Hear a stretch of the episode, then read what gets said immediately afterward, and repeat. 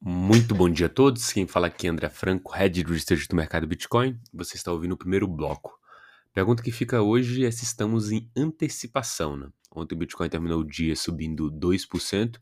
Hoje o dia começa basicamente no 0 a 0. O Ether subiu ontem 1,6% e também hoje começa o dia sem grandes variações.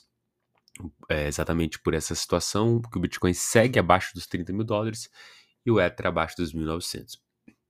Até domingo, a gente vai ter uma resposta da SEC em relação ao pedido de ETF da ARC e é, caso o, o resultado seja positivo, o que é muito improvável, a gente deve ter uma sacudida aí é, no mercado para cima.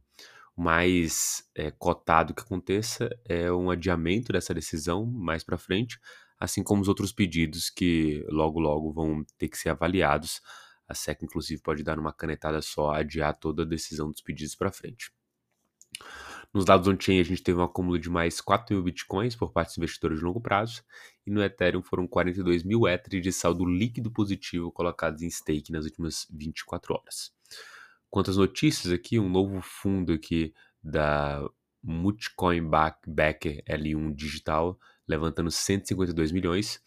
O L1D aí já tinha 400 milhões e agora adicionando esses 152 milhões para investir aí em startups de cripto. É um valor pequeno, mas, de novo, sempre bom ver é, novos investimentos aí acontecendo dentro do mercado cripto. Interessante ver que a roda não parou de girar, o que eu acho que é mais interessante, ainda mais no cenário desse que a gente vive aí de marasmo total do mercado.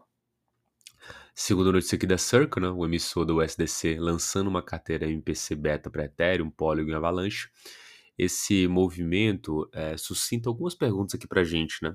são é, projetos aí como a Coinbase, como a Uniswap, como a Circle, que tinham outros negócios e tomando a decisão de criar uma outra linha de negócio baseada em carteira, o que naturalmente levanta a ideia de que esse é um business que todos é, irão atacar de uma forma direta ou indireta, justamente porque se a Web3 é, existir, esse aqui é como se fosse o e-mail das pessoas.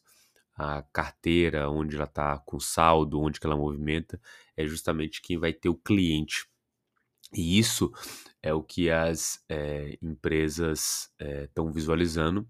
Naturalmente, é, esse movimento aqui da Circle vai nessa direção e é um pouco da leitura que a gente consegue ter. Né?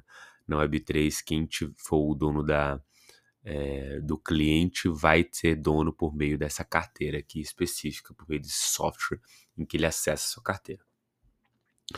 Por último aqui, é, o Banco Central do Reino Unido avançando em planos para o regime regulatório dos stablecoins. Bem interessante ver esse movimento, dado que é, já temos aí bastante avanço, pelo menos no Brasil, quanto a essa questão. Ver o Reino Unido avançando nessa direção é legal mas naturalmente a gente entende que esses passos acabam sendo é, bem lentos, se não propositalmente, circunstancialmente faz bastante sentido que esses países precisam ver o que vai acontecer no mundo antes de tomar uma decisão tão radical. Perfeito? Muito bom dia a todos e bons negócios.